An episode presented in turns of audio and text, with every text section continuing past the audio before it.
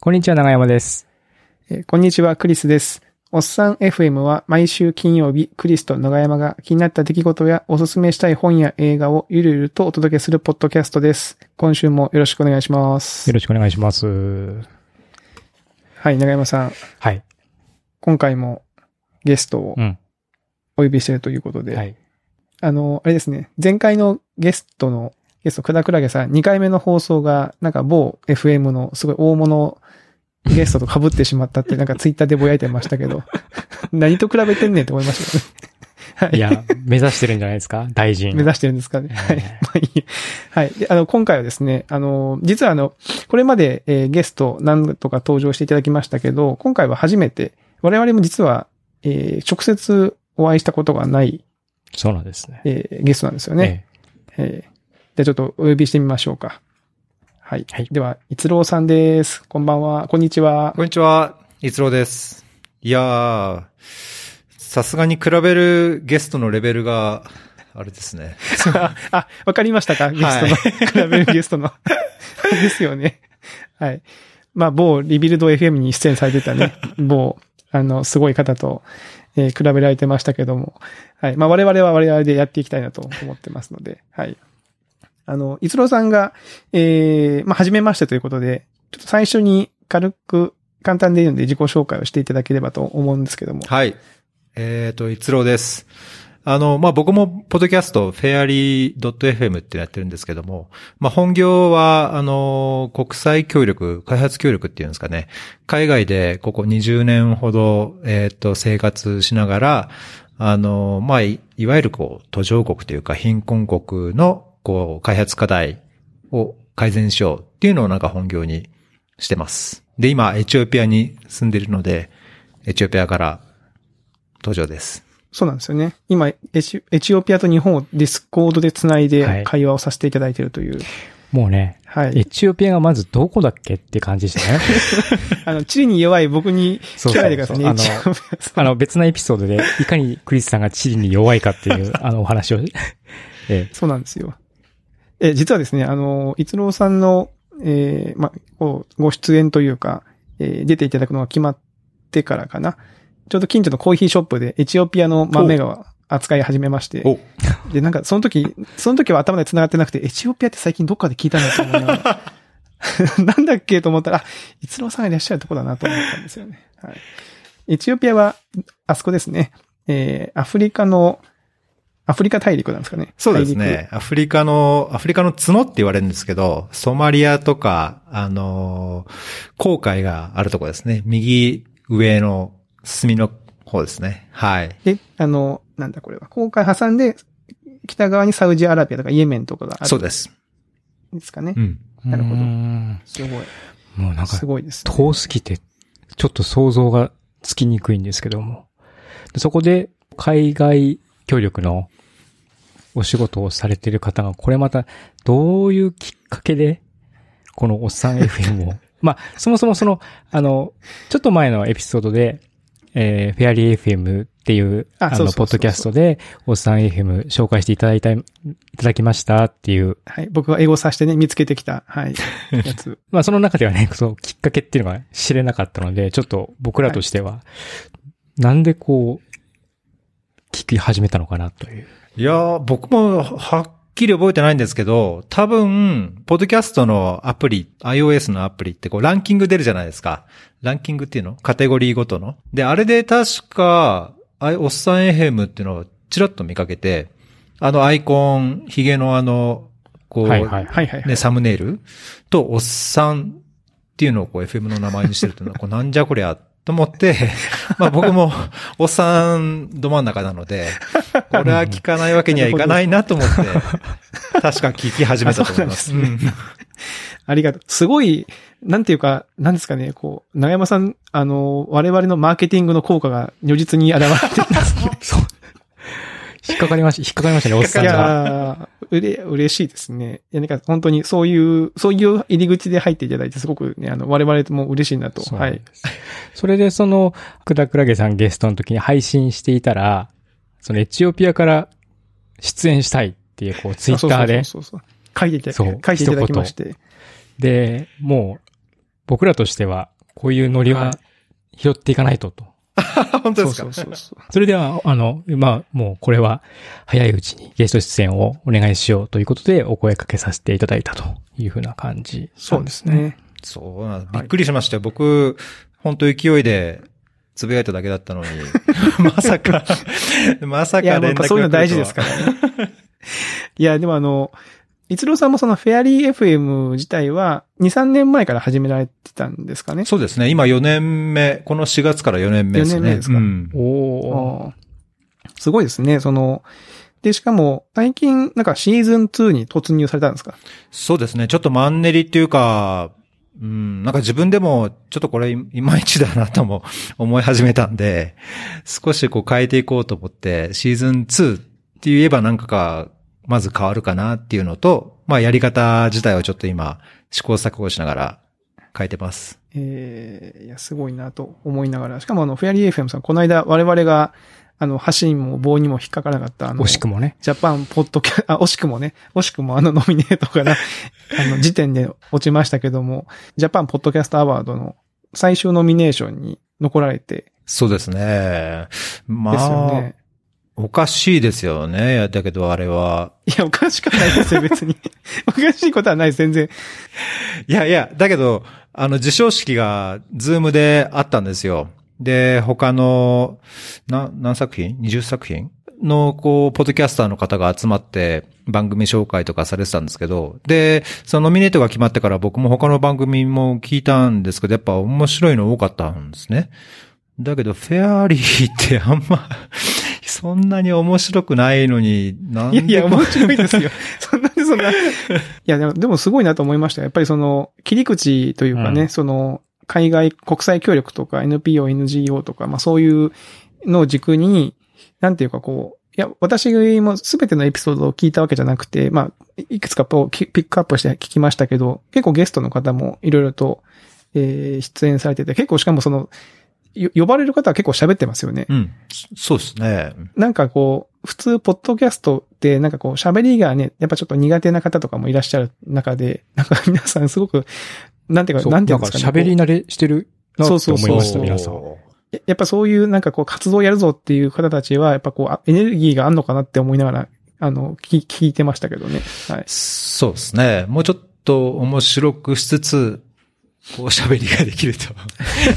いや、別に不満があるわけじゃないんですけど、したいなってえ、いう。一郎さんは、え一郎さんだけど、ああれですか、関西出身とかそういうことではないんですか？違うんですよ。面白くしなきゃいけないみたいな。いや、そうじゃないんですけど、えーだけどやっぱ聞いてて楽しくないとやっぱね、真面目な話って疲れちゃうじゃないですか。あーなるほどまあそうかもしれませんね。うんうんなるほど。まあ逆に我々はもう本当にその、なんですかね、真面目な話もまあたまにしますけど、はい。まあ気楽に聞き、聞け、聞けるね。そう。逆、逆じゃないですか、僕らは。その、逆ではないけど、逆なのかね。いやその、まあもうちょっとその、えー、一郎さんの普段されてるお仕事の面は、まあ、フェアリー FM とか、ブログとかを見ていただいて、うん。ちょ、一郎さんのこう、まあ、おっさんとしての生き様みたいなところのに、ちょっと焦点を当ててお話聞けたらいいなと。そうなんですよ嬉しいですね。で、結構ね、番組もね、そんなに長いこ、長い時間喋る番組でもないので、ちょっとね、こう、いくつかポイントをね、ピックアップして聞いていかなきゃなと思っているんですけど、はいはい。はい。ちなみにその、逸郎さん今その、エチオピアにいらっしゃると思うんですけど、エチオピアには今何年ぐらいいらっしゃる今ちょうど5年ですね。延べ5年住んでますね。すごいですね。おー5年、5年もいらっしゃるんですね。うんだいたいこう、これまで何カ国かいらっしゃると思うんですけど、だだいたいこう、あれですか、お仕事の関係で、その、いろんな国をこう、あっちこ、ああちこちというか、国から国へこう移動してされてる感じですか？そうですね。最初インドに、まあ留学で行ったんですけど、結局仕事も含めて4年ぐらいいて、次アフリカのザンビアっていうところに3年半ぐらい。で、タンザ、タンザニアの時は僕主婦で行ったんですけど、うちの妻が仕事で行ったんで、あの、3ヶ月の子供、息子を連れて、主婦でタンザニアに行って、2年間主婦して、で、あとエチオピへア、ヨルダンですね。はあ、はあはあはあ、はははすごい。そのタンザニアで主婦、まあ、なんていうか、すごいですね。そうですか奥様が、その、奥様のお仕事の関係でタンザニアに行って、そうですね。いつるさんはその間、お子育てをしたりとか、はい。お家のことをされると。そうです。えー、面白い。めちゃ。めちゃ面白いですね。はあいやちなみにそのエチオピアは何年ぐらい、次、次、なんかもう、あと何年かしたら次のところに行くとか決まってたりするんですか？いやー今年いっぱいはいることになってるんで、まあその間に違う国のこう違うポストを取れれば、まあ、引っ越しするって感じですかね。へうえ。んなるほど。その、つ違う、国の違うポストっていうのは、その、いいつろうさんご自身が選ばれて、こう、探探される感じなんですか？そうですね。まあなんか、こういうのがあるよって言われる時もありますけど、どっちかというと自分で、その、まあ自分の経験と技術とノウハウと、まあ今後のキャリアを考えて、この国のこの業務だったら今までのこの経験も活かせるし、さらにはじゃあ、ステップアップするために、こういうところが学べそうだみたいなのがあると、こう、選んでいくっていうのがうん、これまで多かったですね。なるほど。ちなみになんですけど、あの、例えばインド、ザンビア、タンザニア、ヨルダン、エチオピアとこう行ってこられた、逸郎さん的に、次行ってみたい、まあ、その仕事は、の内容は置いといて、うん。次に行ってみたい国とか場所とかってなんかあるんですか？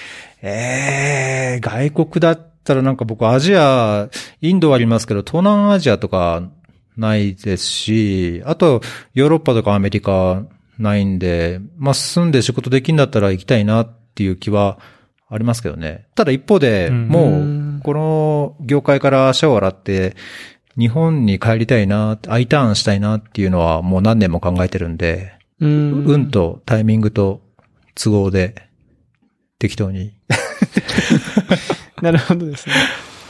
えー、今じゃあごご家族でエチオピアにいらっしゃるそうです。あの、大体、どこ行くにも家族が行けるところっていうのをみんな一緒にええ、そうですね。ちょっと今コロナで日本帰ってますけど、家族は。あ、じゃあ今もう、あれですね、この数ヶ月はお一人で、なんかツイッターに書かれてましたね、そういえば。なんか、ひ一人でそうなんです。生活してるみたいな。3ヶ月。はい。一人です。寂しいですよね。寂い。しいっすね。めちゃめちゃ寂しいや、いっすね。わかりますよ。まあ、私は日本にいて、あれですよ。日本にいてね、普通にあの、夜はみんな家族いますけど、最近あの、まあコロナでずっと在宅勤務と、うんなんですか、あの、学校も休校になって子供たちが家にいたので、その子供たちも徐々にこう学校に復帰し始めたらですね、なんか急に寂しくなってですね、家に一人でい、なんかこの家に一人でいるのなんだろう、なんなんだろうなっていう気持ちになんか最近なってますね。はい。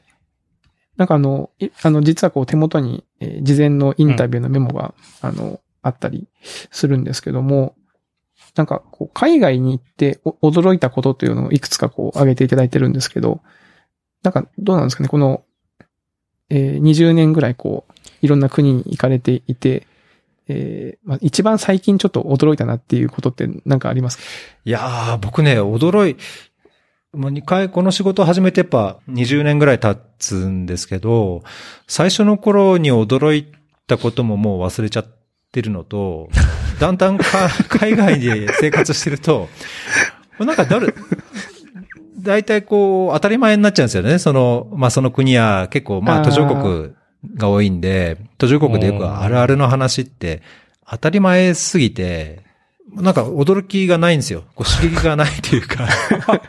逆に。逆に。そうなんですね。それが普通みたいになっちゃうんですね。そうそうそう。だからもう若い方とか、この業界でこうは、仕事を働き始めた方が、ツイッターとかで、うんいや、こんなのがあったとか、あの、こんな写真撮れたとかって、あげて、バズってるの見ると、これがバズんのかっていうのが逆にむしろ驚きですかね。普通じゃんと。なんですね。この間見たよみたいな感じだよね。そう。いつもこれ見てるけど、みたいな。それがバズってるっていう、なんかそれが逆になるほど。あーえまあでも確かにね、その若い頃驚いてたのが、まあね、住んでると当たり前になってくるってるのは確かにありますよね。うんうんうんまあそういうもんかもしれないですね。ううんん。もともとその、なんていうか、この、いわゆるその驚きがあるような環境に対して、一郎さんご自身は、こう、体制があったんですか？そういう若い頃から。ああ、あったのかもしんないですね。てか、多分あんまり考えないというか、なんか、のらりくらりのほほんとこう、いう感じなので、まあ、昔からちょっとおっさんっぽかったのかもしれないですね。ー、なるほどね。いいですね。いいのかどうか。うんいや、いいと思いますよ。うん。いや、僕なんか結構その心配性なんで、まあ、海外に行ってもなんかこう、え、大丈夫かなとか思って、こうドキドキして、結構保守的な、あの、動き方しか若い頃できなかったんで、なんかそういう話を聞くといいいいなと思いますね。なんか、うん。ああ、まあ怖い、怖いっていう感覚はとても大切だと思うんですけどね。今でもやっぱり夜歩くのは怖いし、生物は怖いし、そこはだけは慣れっていうのはないかもしれないですね。いつもこう、一応こう石橋を叩いて渡るみたいなところありますね。なるほど。だからその、ここは気をつけなきゃいけないけど、ここはまあ大丈夫だろうっていう、その辺の感覚がだんだん多分そうですね。分かってくるって感じでしょうね。んうん。怖かった、最近怖かったことは何かあります？最近怖かったこと、僕最近も あんま記憶がない、ないんですけど、大丈夫。ただ、まあ確かにそのコロコロナであまりね、その外に出てないっていうのももしかしたらあるかもしれない。そうですね。ただ、あの、一般的なこう恐怖としてあるのは、うち犬を飼ってるんですけど、ここ13年ぐらい、ザンビアで生まれた犬を、あの、各国、まあ、日本も含めて連れて歩いてる犬がいて、うで、ん。最近新しく、あの、子犬を2匹、あの、追加で飼い始めたんですけど。ブログに書かれてましたよね。そうなんですよ。ペットの。うん。で、犬の散歩やっぱしなくちゃいけないんで、犬の散歩するんですけど、あの、アフリカって結構、い犬飼ってる家多いんですね、番犬として。で、ただ、あ番犬としてね。番はいはい犬として飼ってるので、結構みんな、こう、ワンワン吠えて飛びかかってくるんですけど、どの家もこう、門が開けっぱなしとか、あの、生垣の隙間から犬が出入りするとかっていう家が多くて、犬の散歩してると、どこからともなくなんか、なんか凶暴な犬が何匹も、こう、襲いかかってくるっていうのが、もうとにかく怖い経験ですかね。あれ、あれはあるんですかね？紐、紐、日本みたいに繋がれてるんですか？首輪つけて、いやいやいや繋がれてる。もう庭に放し飼いです。やべえ。なんですか？やばい、それ怖いですね、それ。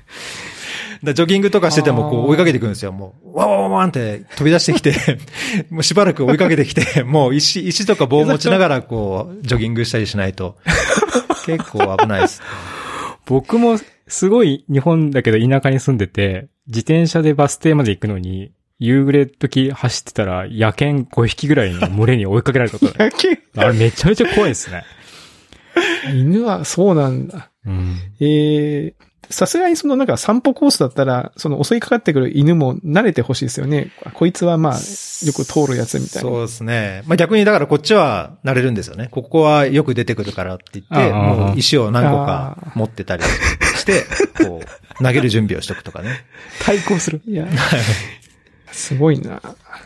それ面白いですね。なかなか。ああ、ワイルドだね、やっぱり。でもね、犬、でも噛ま、もし仮に噛まれたりとかしたら結構やばいですもんね。やばいですね。確かに。狂犬病があると、24時間以内に、あの、ワクチン接種しないと死んじゃうんでね、発そう症ると。ですすよね。なんか、うん。なんか日本でもこの間狂犬病の、あの、ニュースあって、僕初めて知ったんですけども、その、発症してしまうと致死率100%なんですね。そう。そうなんですよ。え、日本でははあったんですか？そんな狂犬病。あったんですすよ。ほええ。ちょっとニュース見て、僕そこで初めてそのショッキングな事情を知って、で、発症があったということなんで、まあ、ちょっと多分なかなかその、奇跡が起こらない限り難しいんじゃないかというふうな話だったので、ちょっと驚いたというのがあったんですけども。まあ、なんていうかその、いそもそも犬に噛まれるみたいなのが減ってくると、そういう知識、やっぱ、ベーシックな知識がなくなっちゃうんですかね。ね。ね、やっぱ、あー怖いな。ちなみにそのエチオピアはちょうど今あの、あれなんですよね、実はこう、ポッドキャストのこのディスコードをやる前に停電が心配ですっていうお話が ありましたけど、結構、なんか雨が降っ、豪雨が降ったりすると停電が数時間あったりする感じなでね。そうんですすね。まあ、停電と断水、断水っていうか、まあ、水なんか一週間のうち2日か3日ぐらいしか来ないですし。え？だから、家にタンクがあるんですよ。どの家にも10、10トンとあかー5トンとか、大きいタンクを置いもうあらて。かじめ、組んどくみたいな。組んどくっていうか、それにプールしとくみたいな感じなんですか、そうですね。そうしないともう、水が来ない日に水道使えないので。ああ、なるほどね。我々今こうやって驚いてますけど、逸郎さんからしたらそんな当たり前じゃんって感じなんですよ、きっとね。そうですね。あ、ここのうちは単価大きい何何驚いてんの？なとか。ここ、これでよくやっていけるなとかっていう感じですね。ちなみに言葉は、あの、普段は英語で喋られるんですか？仕事はそうですね。まあ、ロローカルな、現地語はどこに行ってもありますけど、基本的に英語で仕事できるところしか行けないんで。うんうんうん。なるほど、なるほど。なるほど。その日常生活はどうされてるんですか？まあ仕事は英語でやるとして、買い物とかそう買いいうのは？物も英語で、なんか通じなかったらもう諦めるって感じですかね。あ諦める。あ。諦、諦めるんですね。諦いや、身振り手振りと。諦める。こう、あなるほど。これ、これみたいな。そう。だけど、うん、通じなかったら、まあ、しょうがないかっていう。はいまあいいか、つって。ああ。じゃあなんかその日本人コミュニティがあるとか、そういう感じでもないんですね、その。まあ一応だけど200人ぐらいいますよ。あの、エチオピアでも、まあ特に、あなんだろう大使大使館とか、やっぱりこういう国際協力関係の人がはいはいはい。8割ぐらいですけど、ああ。なるほど、なるほど。えじゃあその方としては一応こう、ネットワークというか、コミュニティがあるみたいな感じ。そうですね。あの、日本人補修校っていうのがあるので、週に1回土曜日だけうん子供が、あの、日本の教科書で半日勉強するっていう学校があるので、まあそこでこう、日本人コミュニティの仲良し家族とかはいますね。へえ。えまあ、さっき、ちょっと、エチオピアで怖かったこと、逆にこう、嬉しいというか、言ったこととかっていうのはあったり嬉しいます。僕、ちょっと日本に適応できるかっていう、まあ日本に対す？る恐怖の方が多分大きい気がするので、ー、あ、もう20、20年ぐらい。の、そんなにい海外にいらっしゃるからってことですそうですね。なんか、こっちだと、さっきのその子育ての時の話じゃなないですけど、アフリカ、まあエチオピアとかでも、こう、子供にやっぱり優しいんですよね。泣きわめいてて、こう、騒いでいても怒られることも大して。ないです。し、逆に、こう泣いてると大丈夫かって言って、あの、あやしてあげるよ、ゆっくりご飯食べなよってなんかこう、レストランでウェイターとかウェイトレスが勝手に子供連れてっちゃって、あの、30分くらい帰ってこない。連れてかれたから大丈夫かみたいな。大丈夫か？大丈夫かそれ？一応、あの、ウェイトレス3人ぐらいがこう、ね、可愛がってくれて、まあ30分もすれば帰ってくるのは、まあ常なんですけど。しかもその、目に見えるところじゃないところに連れていくんですね。いや、結構、あの、裏方っていうか、キッチンとかそう、はい。連れてかれたりしましたね。へーそういうところ寛容でいいな。と。うん。ああ。その方たちは別にその英語は堪能というわけでもなくて、なんか身振り手振りで、なんか面倒見とくわよみたいな感じなんですか、それは。まあ、だけど僕の経験上は、大体そういうレストランの人は多少は話せる感じですかね。うんああ、なるほど、なるほど。うん接客される方はね。うん。じゃあちょっとご飯ゆっくり食べといて、みたいな感じで、そうこう、可愛いね、つって。そうそうそう。あ あ、でも、なんか、モモンゴルとかでも、やっぱり子供はすごくこう、宝だっていうのでみんなでこう大事にするっていうう、ん。やっぱカルチャーがあるっていうのを聞いて、で、なんか日本に来るとちょっとびっくりするって、みんな、ううん、言ってますね。その、結構大きな声出してるとすごいそう。目で見られたりとかして。そうそう。怖いですよ。怖いですよ、日本だから怖いみたい。な、うん。言われて、ああ、そうなんだ。逆に僕らはその日本のそういう感じに慣れてるから、慣れてしまっていて、そう最初はなんかね、あ、すいません、大きな声出しちゃって、うちの子って気持ちいたけど、逆に自分がずぶとくなってきて、もう子供だし泣くやろ、みたいな感じの最近は、マインド、マインドで いますけど、うん。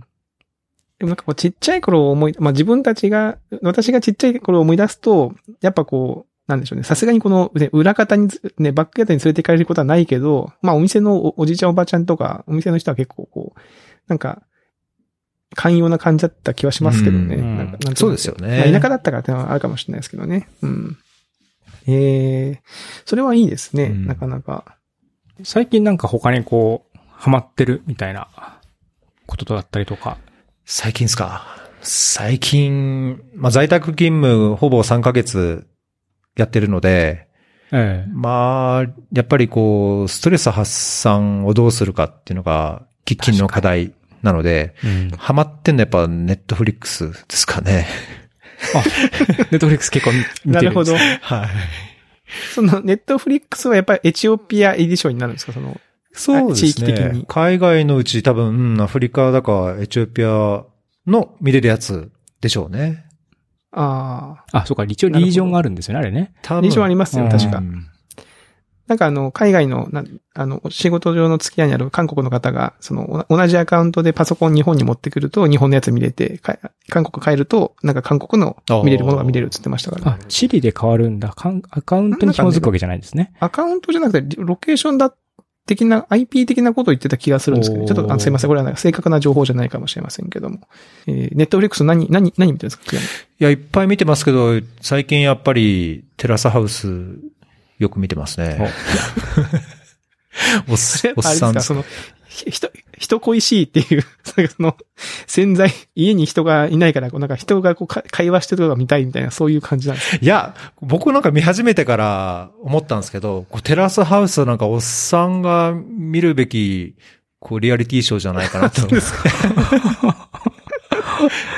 そんなことないですか？テラスハウスは、でも、まあどうなん、まあ確かにハマっている方は多いですね。僕はどっちかっていうと相乗り派なんですよ。あーテラスハウスかか相乗りかで言うと、相乗り、相乗り派なんですけど。あ、別にあの、対立してるわけじゃないですか。テラスハウスと相乗りが。対立はしてませんけど。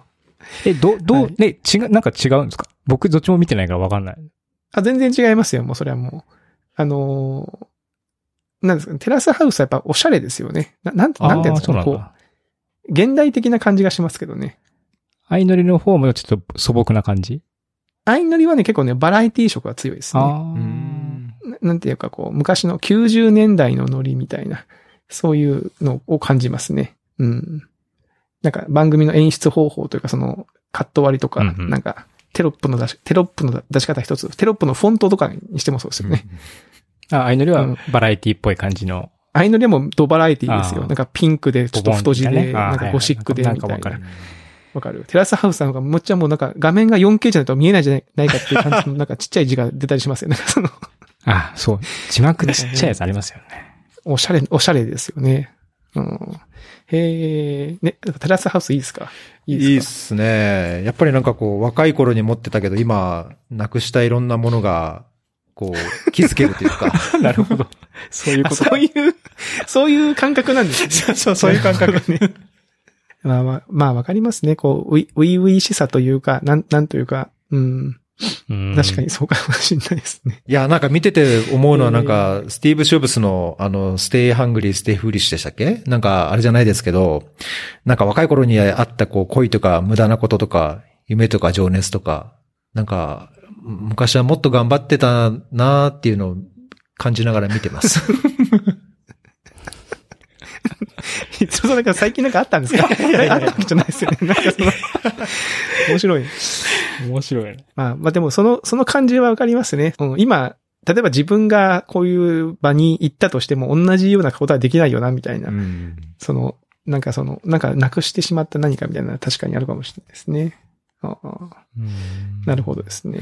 他になんかあります？この最近やってること。最近、毎週、なんかズーム飲み会っていうんですかね、やってるんですけど、日本とやるとやっぱ時差があるので、こっちの日本から6時間以上時差があるところの人、まあアフリカ、ヨーロッパあたりにいる人をこうかき集めて、ズームやってるんですけど、まあ全く会ったことない人とかに、はいはい。あの、ツイッターで知り合ってる人をこう声かけたりとかして、無理やりやってるんですけど、なんか最近、先々週ぐらいからかな、ズーム人狼を始めて、ちょっとハマりかけてますね。あの、人狼ってあれですよ。ゲゲームですよね。ゲームです。はい。あの、この中に狼がいるぞって言って、そうっす誰が狼かを当てていくみたいな。そうっす。え、それをズームでやるんだ。ズームで。ええ、でも、あれ、狼同士の会話とかってどうするんですか？狼同士、今なんかね、そこまで人数集まんないんで、人狼が二人になったことは今までないんですけど、あだからなったら、プライベートチャ、ズームのプライベートチャットでこう、話してもらうんですかね。あなるー、なるほど。